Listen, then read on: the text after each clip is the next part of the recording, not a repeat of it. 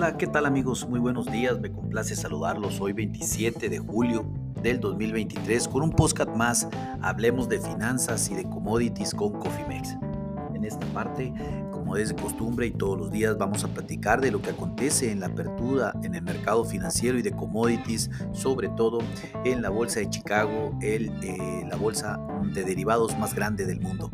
Déjenme comentarles que eh, pues muchas eh, cosas han sucedido desde el día de ayer cuando eh, la Fed incrementó la tasa de interés en un cuarto de punto para eh, establecerla en un nuevo rango entre 5.25 a 5.50.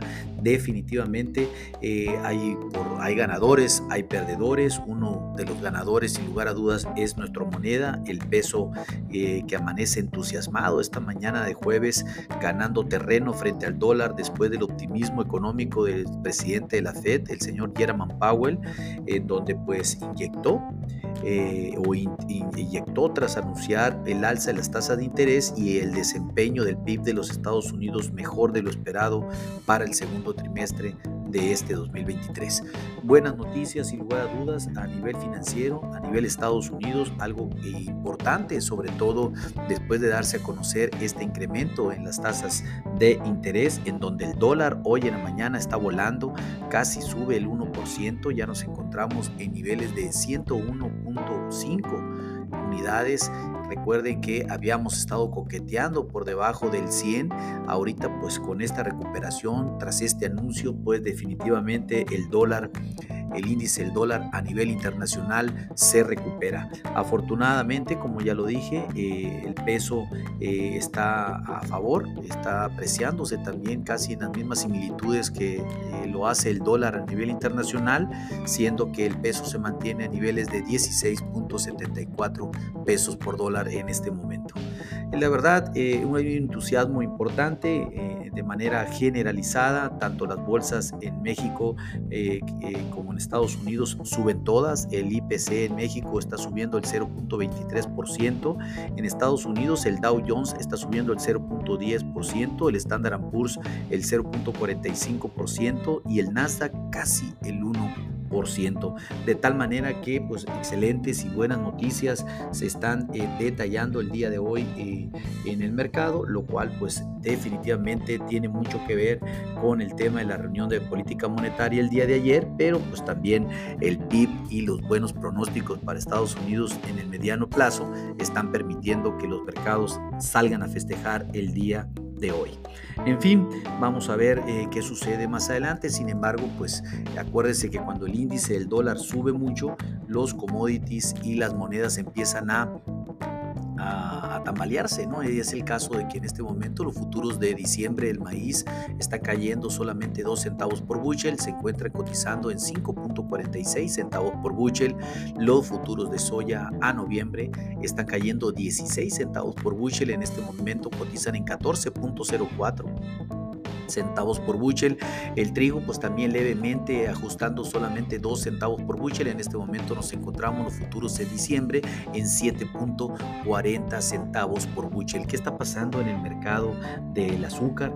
Ya habíamos, eh, hemos estado experimentando tres sesiones. Esta sería la cuarta sesión a la baja. En este momento está cayendo levemente un 0.08 eh, dólares la libra para cotizar en el spot en 24.32 dólares por libra esto en los futuros de octubre.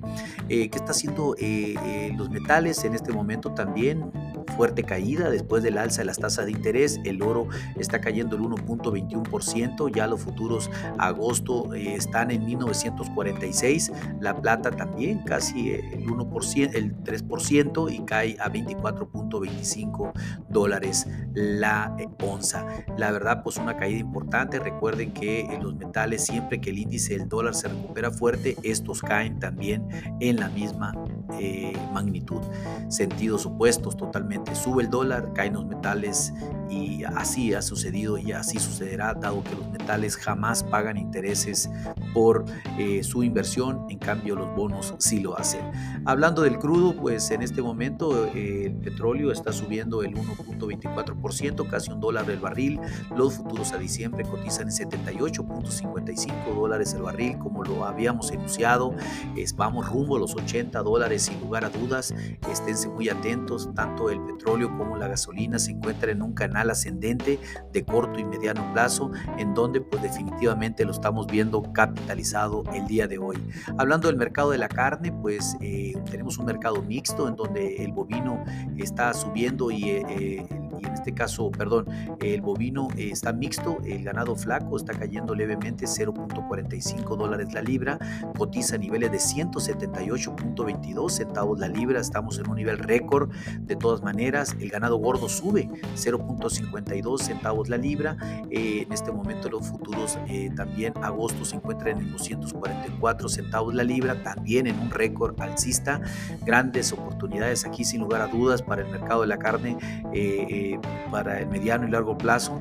Y el, la carne de cerdo pues continúa subiendo, aunque levemente el día de hoy solamente un 0.10 centavos la libra, pero los futuros cotizan en 101.80 centavos la libra.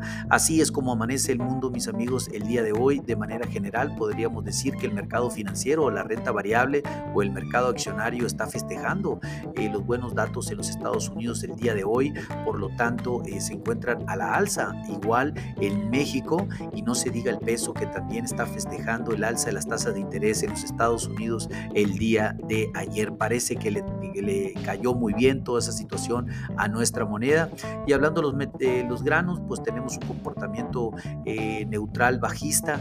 el, realmente el que está cayendo más es la soya, de ahí pues el mercado está muy, eh, está muy tranquilo, tanto en maíz como en trigo, el volumen es muy poco. Sí, definitivamente el mercado no está haciendo mucho el día de hoy, más bien está esperando a ver qué va a suceder con el conflicto entre Rusia y Ucrania, el cual se ha intensificado de una manera sin precedentes. Ya la OTAN indicó que va eh, a estar pendiente, sobre todo en la zona del Danubio, que, está, que esa zona es de ellos, va a estar monitoreando esa zona eh, en, protección, lo cual pues eh, ya cualquier cosa puede pasar en esa zona y no se diga con Polonia, en donde pues hay tropas ya en la línea de Polonia con Bielorrusia, casi pues podríamos decir que listos para iniciar un nuevo conflicto bélico. Pues ojalá así no suceda porque las condiciones se pueden poner más feas de las que vimos hace 15 meses y no se diga con el, con el tema de los granos porque en ese caso